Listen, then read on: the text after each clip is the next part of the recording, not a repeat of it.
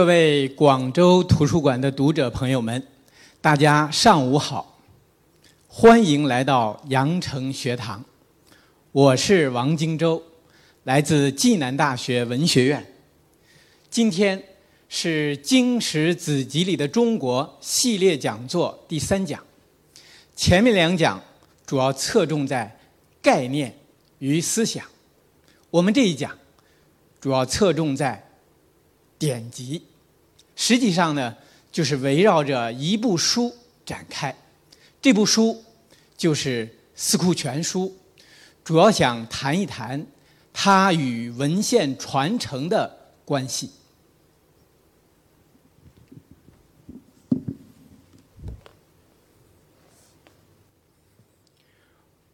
我想先用四个问题来和大家一起回顾一下。有关《四库全书》的基本信息，这四个问题分别是：四库指什么？主修人是谁？收书知多少？共抄了几部？四库，也就是四部，指的是经史子集，也就是我们系列讲座的名字。经史子集里的中国的经史子集，经指的就是传统儒家所信奉的经典，以及历代对经典的解释；史就是各种记载历史的著作；子就是诸子百家；集就是作家文集。乾隆皇帝。主导了这一重大文化工程的修纂。另外，担任总纂官的是我们耳熟能详的纪云、纪晓岚。纪云被誉为《四库全书》的最大的功臣。《四库全书》一共收书超过了三千种，平均每种二十卷，总量接近八万卷。因为部头太大，所以没有刊刻，而是抄写。一共抄写了七部，先抄成的四部放在了北方地区，称为北四格；后抄成的三部放在了江南地区，称为南三格。下面我们一起来看一个小视频。《四库全书会要》来自于世界上最大的一部书《四库全书》。这部书容量超过《大英百科全书》二十多倍，《四库全书》共有三万六千三百多册，两百三十多万页。如果把它们连在一起，足够绕地球赤道一圈还要多。如果一个人从出生开始看《四库全书》，每天读十个小时，每小时读三千字的文言文，那么到他八十二岁的时候，也未必能把这部书读完。当年乾隆皇帝为编写这部书，动用了在位的数十年间几乎全国的学术力量。如果要问我对《四库全书》的印象，可以概括为三点：第一是《四库全书》它不是一部书；第二，《四库全书》是含有其痞的；第三，《四库全书》不仅仅是工具。我查了一下啊，我的讲稿当中“四库全书”这个词出现了一百二十次之多，所以为了节省篇幅，啊，我在后面讲到《四库全书》的时候，经常会称它为全书。我们说全书它不是一部书，啊，一部书应该打上引号，它不是一部书，而是数千部书的汇集。具体来说，有三千四百六十二种，七万九千三百三十八卷。它不仅是数千部书的汇集，而且这数千部书还不止一个版本，总共抄写了七部。因为是抄的，不是刻的，不是一个模子印出来的，所以各格之间文字差别相当大。所以我们说它又是七格图书之合集。它不仅是七格图书之合集，而且在此之外，还产生了一系列的著作，包括武英殿巨珍版丛书、《四库全书会要》、《四库全书总目》、《四库全书简明目录》、《四库全书考证》等等。所以我们说，它还是多个系列的书之丛集。那么，在中国文化史上，有没有一部书可以与全书在规模和价值上相提并论呢？放眼清代以及清代以前的中国文献史，我们知道，在全书产生之前，确实有两种著述也像全书一样是官修的、集大成式的。规模宏大的，一部是《永乐大典》，一部是《古今图书集成》。大典完成于明成祖永乐皇帝期间，而集成呢，主要完成于康熙时期，都是盛世修典的产物。那么，可以同样称之为巨著的这两部书，是否？真的可以跟《四库全书》相提并论了呢？我们不妨从三个方面做一个简单的比较。在卷帙规模上，大典在流散之前一共是两万两千八百七十七卷，啊，现在啊已经星散在世界各地，啊，只有八百余卷了。而全书呢？是七万九千三百三十八卷，集成呢只有一万卷，所以全书是大典的三点五倍，是集成的八倍。嗯，很显然，在卷帙规模上，大典和集成都不是全书的对手。再看编辑体例，大典和集成都是类书。类书当然有类书的优点，那就是按类编排，方便查找。但类书的问题是割裂原书，无法对著作形成总体的认识和理解。而全书呢是丛书，很大程度上保留了原书的本来面貌。乾隆皇帝。在下令编纂《四库全书》的上谕当中，特别指出并有鉴于大典和集成在体例上的缺陷。换言之，《四库全书》的编辑体例正是以大典和集成作为对标和超越的对象。所以，我们说，从编辑体例上来说，全书。也是超越于大典和集成的。再看编者水平，大典的编者是明初的文臣，先后有两位主编啊，分别是谢晋和姚广孝。虽然他们都有很好的文化修养，但是毕竟是从乱世中走来，学术水平较为有限，远远不能够跟。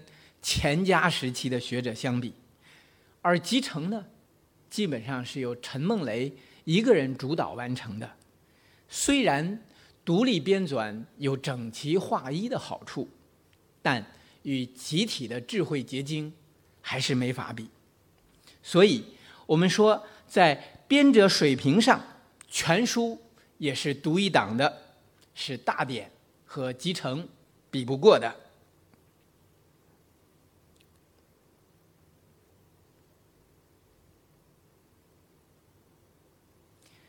对很多人来说啊，甚至对很多学者来说，《四库全书》是一个工具，一个查找典籍文献的工具。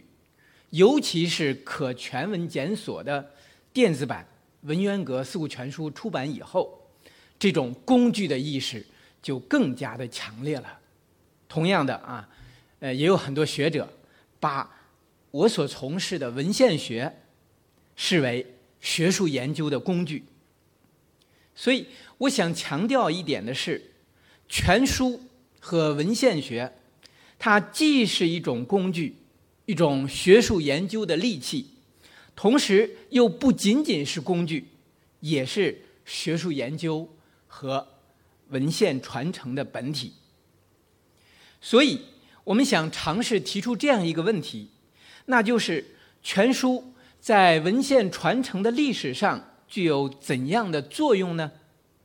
下面就让我们一起走进《四库全书》的世界。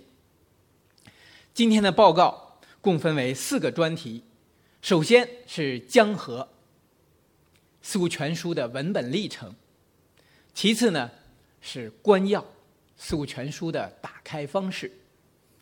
第三是浩劫，《四库全书》的欲毁于修。第四是传承，《四库全书》的文献价值。首先是江河，《四库全书》的文本历程。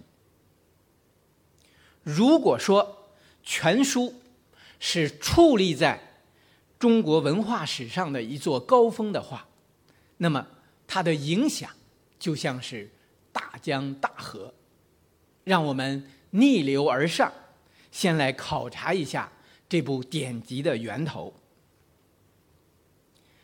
前面啊，我讲《四库全书》四问啊，第二个问题提示：修纂全书，一般以为乾隆、纪云的功劳最大。然而，从缘起上来说，有两个人。起到了至关重要的作用。第一个是周永年。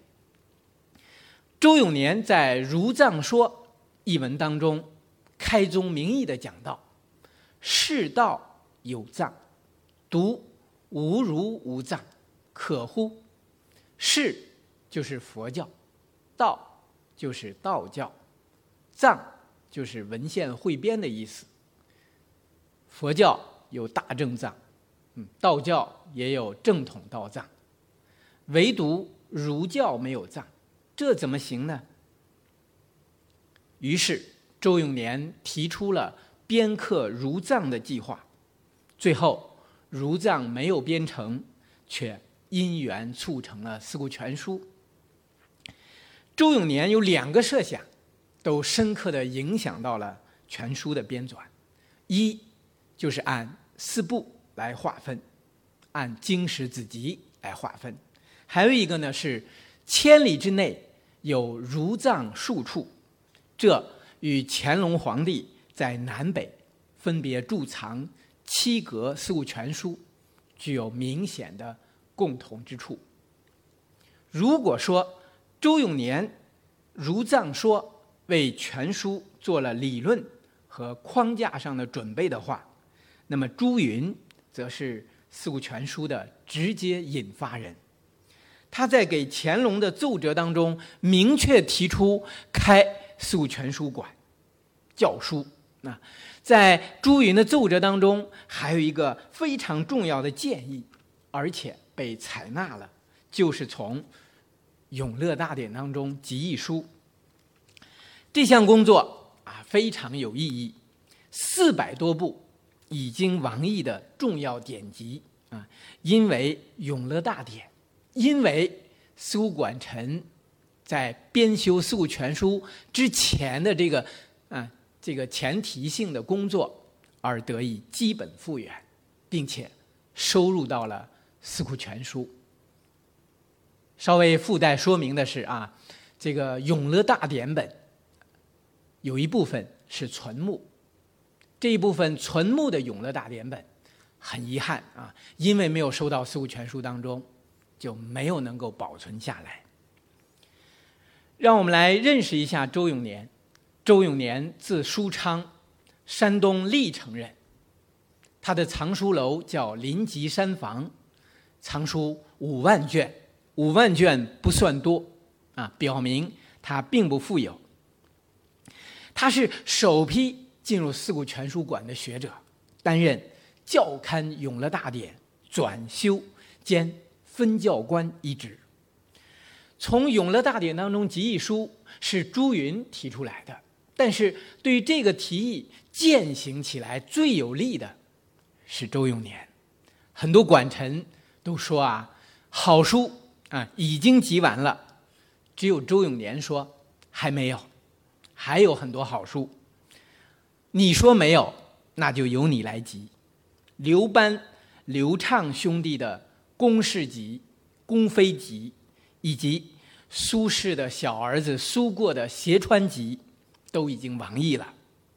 现在我们还能够看到这三部重要的别集，就要归功于周永年的集义工作。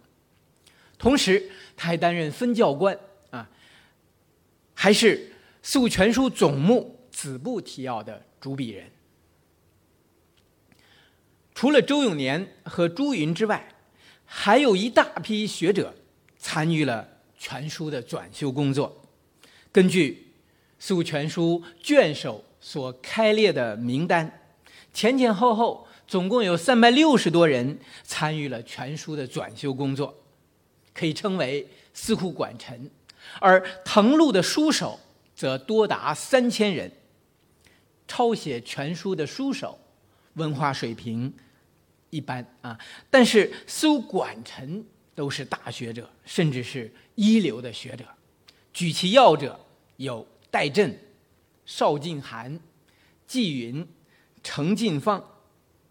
从某种程度来说，戴震和邵静涵对四全书的贡献几乎不亚于纪云。《四库全书》分为经、史、子集四部，其中经部就是由戴震来主持，史部主持人是邵静涵，子部是周永年啊，集部是纪云。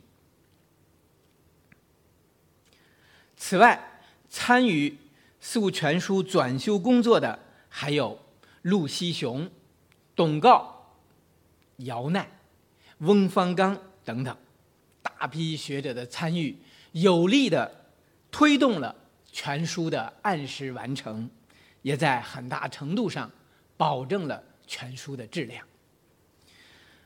周永年，字书昌，书昌啊，图书昌盛是吧？书昌是周永年的期望，我们说应该也是四库管臣们的期望。但实际上，我们知道，书是非常非常脆弱的，所以无论是永年也好，还是舒昌也好，不过只是美好的、不可能实现的期望而已。但是在四库管臣们看来，一本书是脆弱的、不堪一击的。当他们聚合成一套丛书，合成一部巨著之后，应该可以抵挡外来的冲击了吧？